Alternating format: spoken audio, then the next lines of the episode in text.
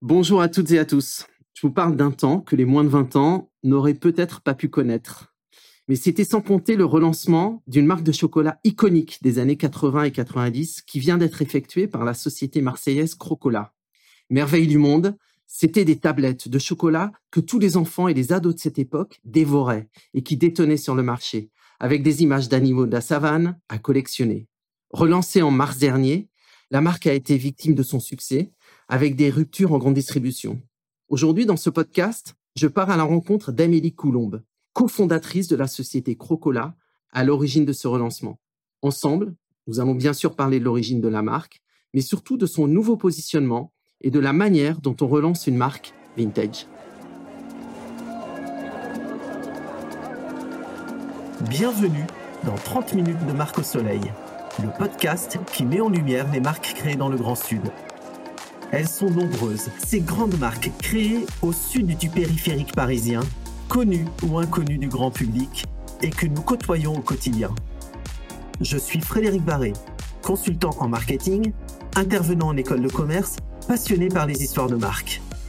Nous allons passer un moment avec leurs créateurs, leurs dirigeants ou leurs responsables de la com et partager leurs valeurs, leurs enjeux, leurs stratégies et leurs innovations. Bonjour Amélie. Bonjour Frédéric. Tu es la cofondatrice de Crocola qui s'est donné pour mission d'éduquer les enfants au bon goût du chocolat avec des tablettes qui existent pour les enfants. Ma première question, elle est peut-être un peu triviale. Qu'est-ce qui s'est passé pour qu'un matin, vous vous releviez et vous vous disiez, tiens, si on rachetait à Nestlé la marque merveille du monde? bah, merci pour ta question. Effectivement, c'est euh, alors c'est pas arrivé euh, du jour au lendemain. C'est vrai que ça s'est fait euh, en pas mal de temps. Et en fait, en parallèle du lancement de Crocola qu'on a lancé en mars 2021, on a été contacté par les ex-détenteurs de Merveille du Monde pour rentrer dans l'appel d'offres et récupérer les droits sur, sur cette belle marque alors forcément, nous, euh, avec mon associé Alexandre, Merveille du Monde, c'est une marque qu'on a bien connue dans notre enfance, qui nous parle énormément. On voyait aussi beaucoup d'affinités en fait avec euh, l'univers et les engagements qu'on portait déjà sur notre première marque euh, Crocola en termes d'engagement éco-responsable, de, de, volonté de sensibiliser les enfants et les nouvelles générations à la préservation de l'environnement. Et on s'est dit effectivement qu'il y avait un vrai intérêt à creuser cette opportunité et à rentrer dans cet appel d'offres. Donc ça s'est fait de cette manière-là. On a proposé effectivement une approche, je pense, qui était euh, assez innovante et assez différente de par ses partis pris euh, assez marqués autour de cet engagement éco-responsable. On a gagné l'appel d'offres euh, du coup en 2021 et ensuite ça a été un travail colossal pour remettre sur pied cette belle marque.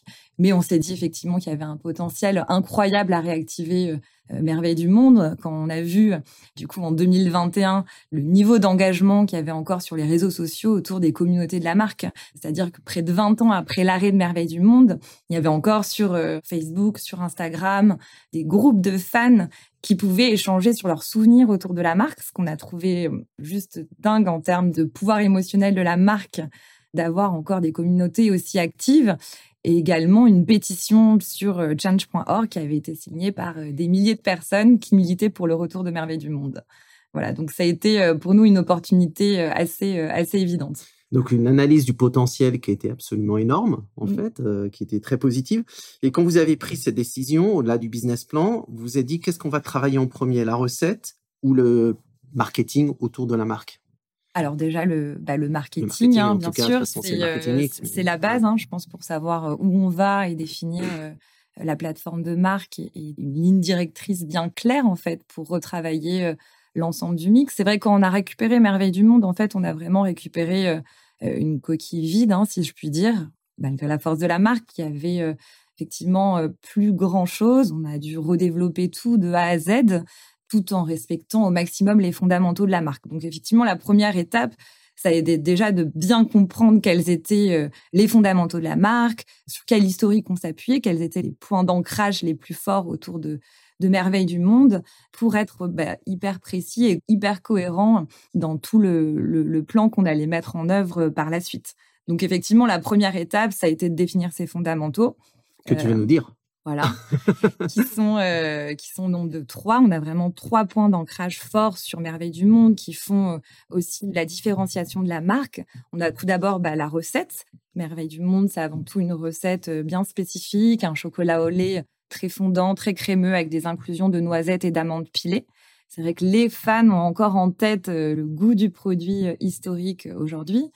C'est le deuxième point on va retrouver euh, bah, ce format iconique avec les grands carreaux et les animaux en relief dessus, qui était vraiment associé aussi à tout un cérémonial bien particulier autour de la consommation, en, commençant par les bords et en finissant par l'animal en relief.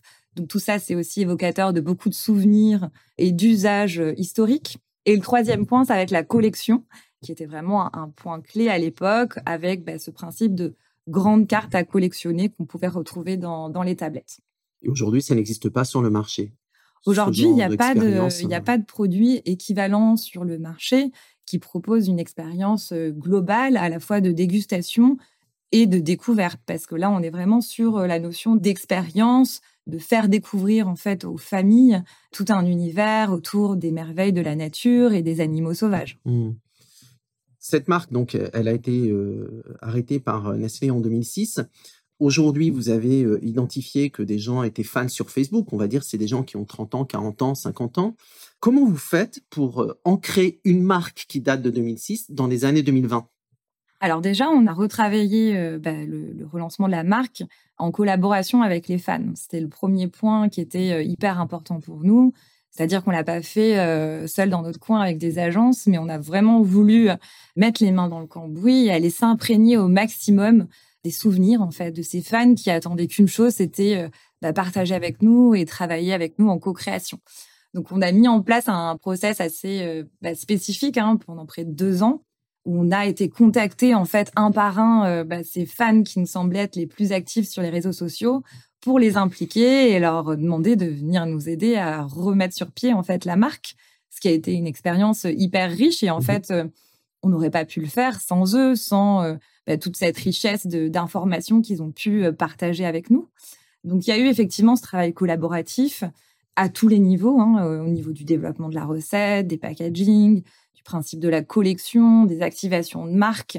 Voilà, ils nous ont vraiment nourris de tous ces souvenirs qui étaient hyper importants pour pouvoir euh, bah, réveiller ensuite cet attachement nostalgique à la marque. Hein. C'était le premier point, c'était comment on arrive à préserver euh, bah, cette authenticité et ce respect des fondamentaux de la marque.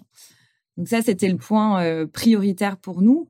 Et ensuite, effectivement, on a voulu euh, y apporter une dimension plus engagée à ce relancement, parce que je pense que relancer une marque historique sans y apporter une dimension de renouveau, c'est quand même compliqué.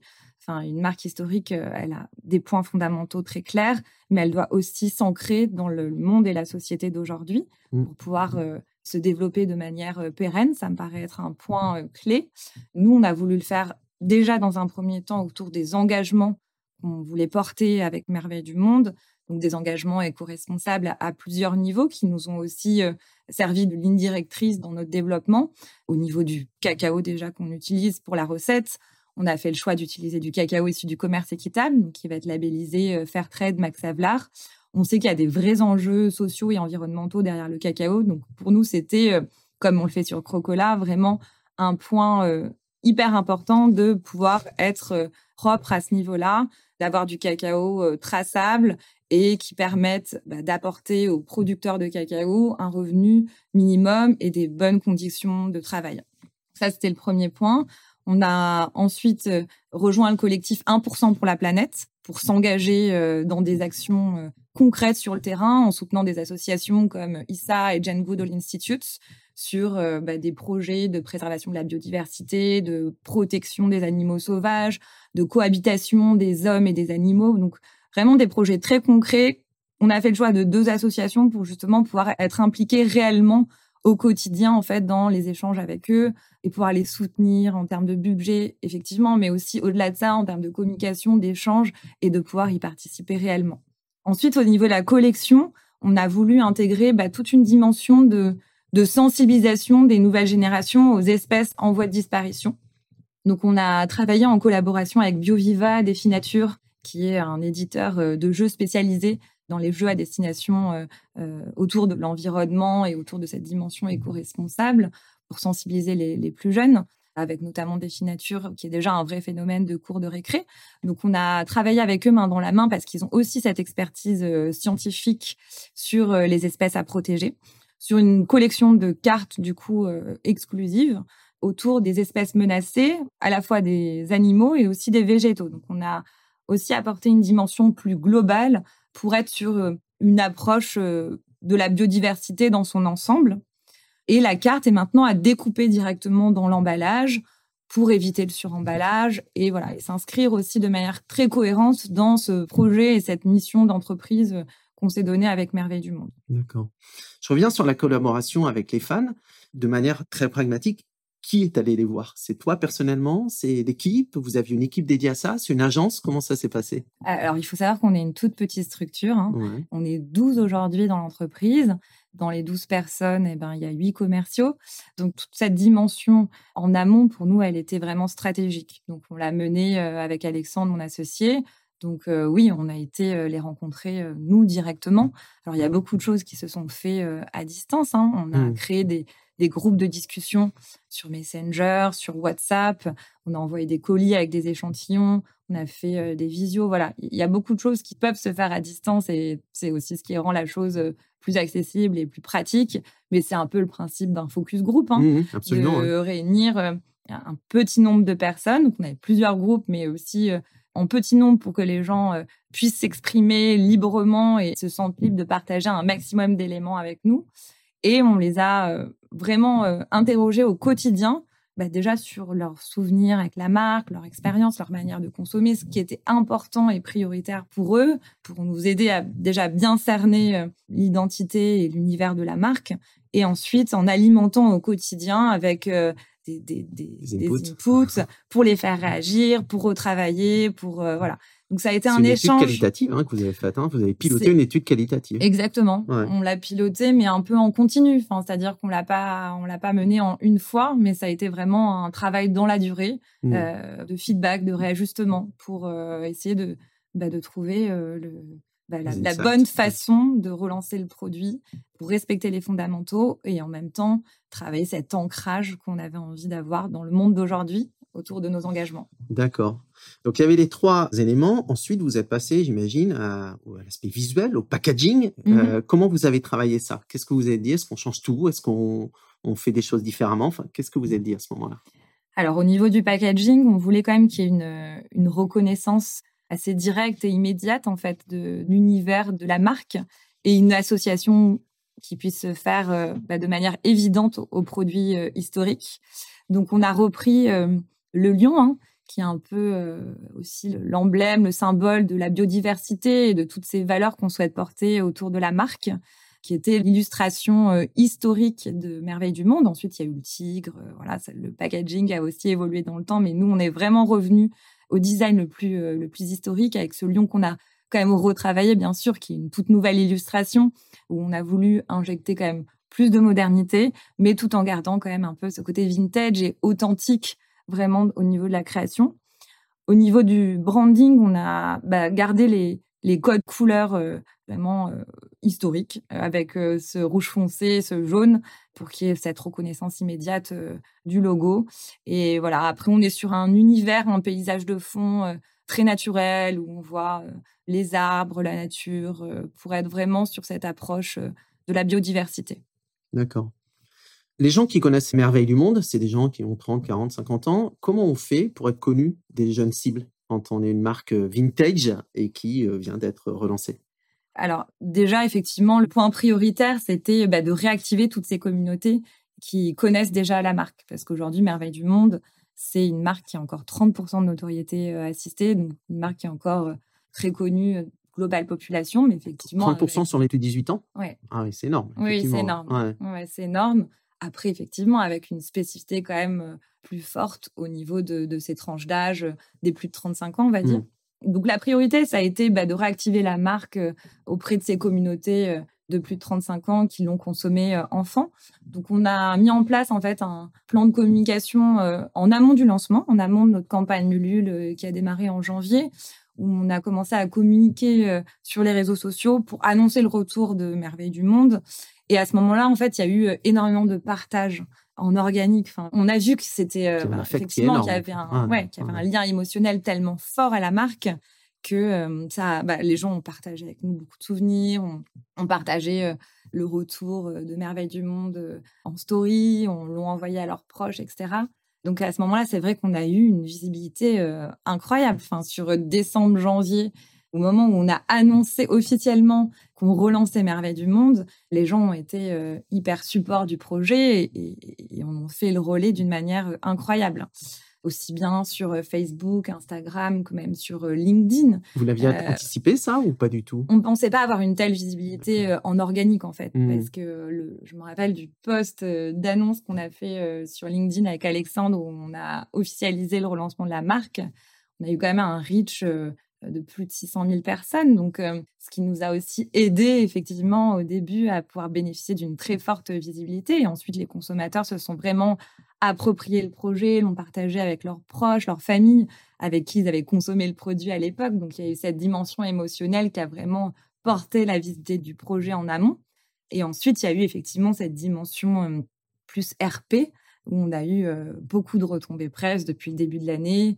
On a eu bah, plus d'une centaine de retombées en presse. On a eu beaucoup de retombées télé, où on a eu plusieurs fois le JT de TF1, mmh. on a eu M6, on a eu France 2. Enfin, on a eu vraiment une, visibilité incroyable autour de ce relancement. Donc, ce qui nous a aidé déjà à faire savoir auprès de cette cible historique que la marque revenait, mais aussi, par extension, d'avoir de la visibilité et de commencer à travailler le recrutement sur une cible élargie de consommateurs plus jeunes, auprès de qui, forcément, ça va interpeller. Ils vont voilà s'interroger euh, sur euh, bah, la spécificité de cette marque qui a vraiment, euh, encore une fois, une identité à part entière autour de cette expérience globale. Donc forcément, ça interpelle et ça suscite beaucoup de curiosité des plus jeunes. Est-ce qu'il y a d'autres marques comme ça qui ont été relancées, des marques entre guillemets vintage qui ont été relancées, qui vous ont inspiré dans votre réflexion? Alors, il y a effectivement l'exemple de Kawe, hein, je pense, qui est très inspirant. Je pense qu'ils ont eu la capacité à s'appuyer sur les fondamentaux de la marque pour euh, bah, recréer l'identité de Kawe et en faire euh, d'une marque monoproduit une marque vraiment euh, gamme avec bah, cette capacité à, à, conquérir des nouveaux univers, à proposer aussi du renouveau autour de la marque. Donc c'est vrai que c'est un exemple qui est une vraie réussite et qui est très inspirant ils ont su aussi, je pense, euh, travailler des collaborations euh, hyper pertinentes autour de la marque, ce qui a permis de nourrir l'imaginaire autour de Kawe, de beaucoup de modernité et d'un ancrage contemporain euh, très fort. Mmh tu as parlé tout à l'heure des nouveautés sur la marque. Je crois savoir qu'il y a aussi des nouveautés en termes de recettes. Oui, alors on a effectivement relancé le chocolat au lait, qui est la référence historique en fait, puisqu'à l'époque, sur Merveille du Monde, dans les années 80-90, il y avait une seule recette en fait de tablette qui était ce fameux chocolat au lait avec des noisettes et amandes pilées. Et nous, en parallèle, on a lancé euh, du coup une recette de chocolat noir, qui est un chocolat noir à 64% avec ce même principe en fait de noisettes et amandes pilées, qui va aussi répondre à, à la demande de certains adultes qui aujourd'hui consomment plus de chocolat au lait, dont les goûts ont évolué et qui ont quand même envie de retrouver la marque de leur enfance, mais en version chocolat noir ça répond aussi bah, aux consommateurs euh, véganes qui vont pas consommer de lait de vache. Et ben pour le coup, on a une référence qui peut répondre aussi à ces consommateurs. À l'époque, il y avait qu'une seule recette. Exactement. D'accord. Et vous, vous êtes passé à deux recettes. Oui, à l'époque, c'était plus de 10 millions de tablettes vendues chaque année sur euh, une référence. C'était vraiment un monoproduit. Tout à l'heure, tu as parlé des RP. Je reviens juste là-dessus. Vous avez géré les RP en direct ou alors vous passez par une agence RP Comment ça se passe? Alors, on, on, passe par une agence RP. Mmh euh, parce qu'effectivement, on est extrêmement sollicité euh, par les journalistes, donc ça prendrait euh, beaucoup de temps de pouvoir le gérer en interne. Mais souvent, on voit effectivement que les journalistes nous contactent de manière spontanée, par mail ou sur LinkedIn. On a beaucoup de, demandes qui se font en direct. On voit que la marque génère naturellement beaucoup d'engouement et mmh. beaucoup d'intérêt. Mais on fait, enfin, c'est vrai qu'on fait appel à une agence pour essayer de maximiser les retombées parce que pour nous, les RP, c'est c'est vraiment un point euh, prioritaire. On est mmh une petite structure, on n'a pas encore les moyens euh, de faire de campagnes euh, télé nationaux. On fait face quand même à un univers concurrentiel qui est extrêmement bataillé, mmh. où tous nos concurrents sont en télé tout au long de l'année. Donc, on doit aussi être visible. C'est vraiment clé pour la réussite du projet. même si on s'appelle Merveille du Monde et qu'on a 30% de notoriété, aujourd'hui, ça fait pas tout. Il faut être visible, il faut raconter une histoire autour du retour de la marque. Donc, les RP, c'est hyper important. Donc, tu fais une transition parfaite vers ma question suivante. Donc, la stratégie de communication, aujourd'hui, c'est quoi? C'est un pilier qui est les RP. Et après, qu'est-ce qu'il y a?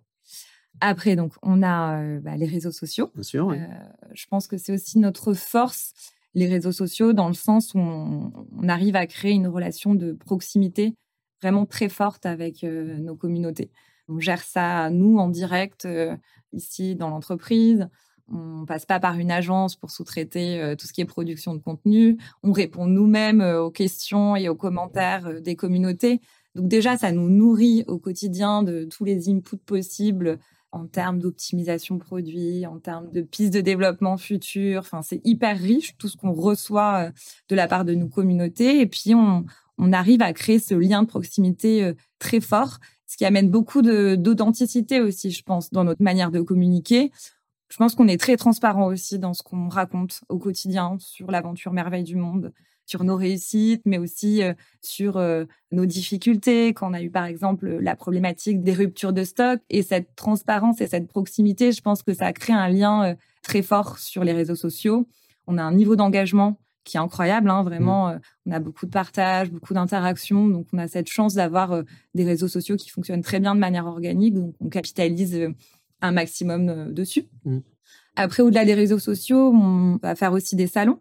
On va faire le salon du chocolat, on va faire le salon du Made in France avec euh, nos deux marques, ce qui va aussi nous permettre d'aller à la rencontre de nos consommateurs, de, de, faire goûter les produits, de travailler encore une fois cette dimension euh, proximité.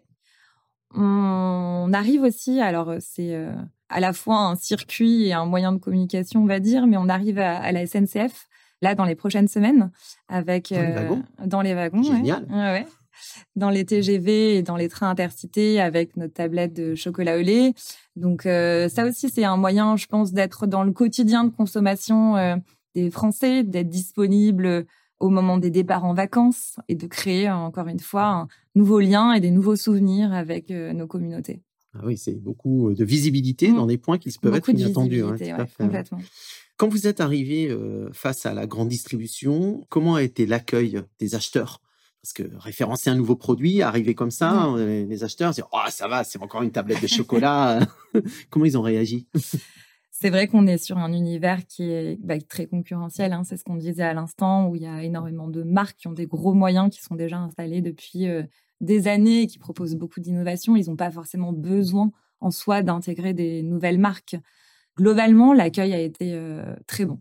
De la part de la distribution, c'est vrai qu'on arrivait avec Merveille du Monde, euh, on a quand même réussi à générer beaucoup de d'engouement euh, de la part des distributeurs qui ont vu le potentiel de la marque, qui sont bien rendus compte de l'engouement qu'il pouvait y avoir sur les réseaux sociaux de l'annonce du retour de la marque, du niveau de notoriété de la marque. Donc effectivement, il y a quand même eu globalement des retours extrêmement positifs.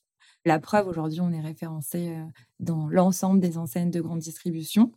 Au niveau national, sauf chez Carrefour, on est référencé en Ile-de-France et dans la région sud. Mais pour une première année, c'est quand même c'est exceptionnel. C'est assez incroyable. Surtout euh, sans faire de médias nationaux comme la télé, ou qui sont souvent des leviers pour référencer au niveau national. Oui, donc après, on est ravis. Hein. C'est mmh. quand même une grande chance d'avoir une distribution aussi élargie dès le démarrage. En mmh. général, effectivement, ça se fait plutôt euh, par étape. Mmh. Là, aujourd'hui, ça nous laisse quand même la chance de se développer euh, au niveau national et d'aller euh, au plus proche des consommateurs. Après, dans les retours qu'on a pu avoir, on a vu quand même qu'il y avait un décalage générationnel. Parfois, on voyait que la marque parlait moins aux jeunes générations d'acheteurs qu'aux générations de personnes de, notre âge, on va dire. donc, merci de m'intéresser ça me fait plaisir. Donc voilà, donc il a fallu effectivement convaincre et prouver et rassurer sur le potentiel de la marque. Après, on a quand même fait un lancement en plusieurs étapes, ce qui a quand même permis de rassurer aussi sur le potentiel, puisqu'on a fait notre campagne Ulule en janvier. On a fait une campagne Ulule euh, record, puisqu'on a vendu euh, plus de 50 000 tablettes euh, sur une campagne d'un mois. Donc, c'est historique parce que c'est la première campagne food Ulule tout confondu. Donc c'est vrai que ça a été aussi une preuve de la force de la marque. On a ensuite fait un pré-lancement en avant-première à la Grande Épicerie de Paris, dans mmh. leurs deux boutiques parisiennes, rue de Sèvres et rue de Passy, ce qui a été aussi l'occasion de célébrer le retour de Merveille du Monde dans un lieu historique mythique. Et là, encore une fois, on a eu un accueil incroyable de la part des consommateurs dans deux boutiques avec quelques ruptures. On a fait plus de 7000 tablettes en trois semaines. Donc, ça, le démarrage était quand même très prometteur. Donc, effectivement, les, voyants étaient au vert pour que les distributeurs nous suivent et s'engagent. Après, je pense qu'on a tous été surpris, mais dans le bon sens, hein, du démarrage de la marque en grande distribution, puisque ça a démarré extrêmement fort quand on a commencé à livrer les enseignes mi-mars. On a écoulé 300 000 bah, tablettes en moins de trois semaines. On n'avait pas anticipé un tel démarrage. Hein. Honnêtement, euh, on ne pensait pas euh, faire autant en si peu de temps.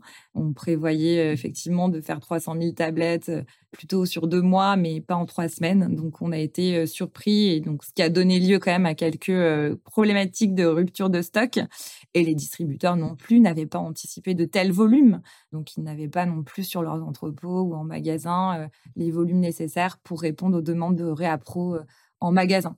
Mmh. Donc ça a été effectivement très rapide. Nous, il a fallu qu'on réajuste euh, notre cadencement en termes de production et en termes d'organisation euh, annuelle pour pouvoir répondre à, ce niveau de demande, qui est assez dur à calibrer en fait quand on fait face à une marque qui a été arrêtée euh, il y a une vingtaine d'années, mmh. parce que le marché n'est plus du tout le même, les attentes des consommateurs ont vraiment évolué, donc c'était dur de vraiment calibrer en fait le potentiel exact de la marque. Donc, énorme succès. Victime de votre succès, d'ailleurs. Aujourd'hui, le produit, il est en rayon. Alors, on a repris effectivement, euh, aujourd'hui, on, produit euh, toutes les semaines. Donc, on a vraiment revu à la hausse les quantités de production. On a beaucoup moins de problématiques de rupture, mais on essaye de sensibiliser au maximum euh, les magasins et les enseignes pour commencer à leur faire commander plus, parce qu'aujourd'hui, il y a encore des problématiques de rupture en magasin qui sont liées au niveau d'achat en fait, des consommateurs. On a beaucoup de, de consos, on le voit, hein, qui postent sur les réseaux sociaux, qui achètent 5 tablettes vont en magasin. Ah oui, non, c'est pas 5 tablettes, c'est 10, c'est 15 tablettes d'un coup. On voit tous les partages qu'on peut avoir. La plupart nous disent, ah bah j'ai pris ce qui restait dans le rayon? Donc, euh, en fait, les magasins n'arrivent pas aujourd'hui à tenir les stocks. On est beaucoup en rupture parce que justement, euh, euh, on est sur des cartons de 16 tablettes et le carton fait quelques heures en magasin et le magasin se retrouve ensuite en rupture. Donc c'est quelque chose qui va bien sûr s'équilibrer avec le temps. Il y a un effet euh, d'euphorie lié au relancement. Il y a un, un, effet de stockage aussi des consommateurs, de peur de ne pas retrouver le produit ensuite. Donc, je pense qu'il faut qu'on rassure aussi sur euh, la dimension pérenne du projet. Hein. L'idée, c'est pas de faire un one shot et disparaître dans deux mois. Donc, il y a tout un travail quand même de communication et de rassurance à faire à ce niveau-là. C'est clair. si on se retrouve dans dix ans, qu'est-ce que tu aimerais qu'on dise de Merveille du Monde? Bah, L'ambition de Merveille du Monde, c'est vraiment de devenir euh, la marque référente euh, de chocolat pour enfants, pour famille, on va dire, au sens large. Je pense qu'il y a vraiment une place à prendre euh, sur ce créneau-là. Aujourd'hui, il y a très peu de marques euh, enfants qui ont vraiment ce créneau spécifique euh, à destination des enfants sur le marché des, tablettes. Donc voilà, l'idée, c'est vraiment de devenir cette marque référente sur les tablettes de chocolat, mais aussi de commencer à élargir notre univers à de nouvelles catégories progressivement. Euh, voilà. Tu peux spoiler ou pas du tout? Non, pas du tout. C'est secret.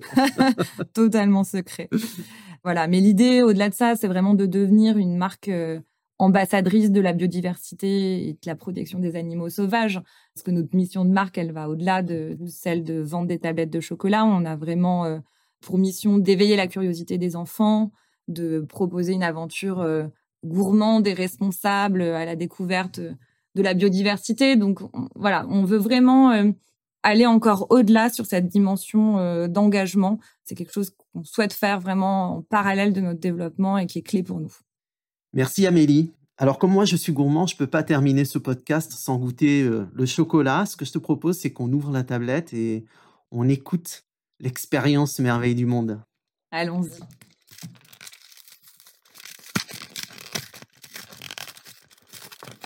là, vous entendez le packaging qui s'ouvre. Le petit papier à lui autour. Et pendant qu'Amélie ouvre le papier à lui, moi je vais vous dire la carte qu'il y a à l'intérieur. C'est un séquoia géant, 2100 tonnes, 80 mètres, 3000 ans. C'est l'arbre le plus volumineux du monde. Et là, face à moi, j'ai deux carrés de chocolat avec un lion et un zèbre. on est sur un chocolat très fondant, donc forcément, on n'entend pas trop quand les carreaux se cassent. On n'entend pas le crack, mais on va goûter maintenant le chocolat. Donc c'est le lait noisette. Je vous souhaite un bon appétit. Je vous souhaite de découvrir cette marque extraordinaire. Vous venez d'écouter 30 minutes de Marc au Soleil avec plein de chocolat. Si vous avez aimé ce podcast gourmand et engagé, n'hésitez pas à le liker, à lui mettre des étoiles ou à le partager. Et rendez-vous dans deux semaines pour le prochain épisode.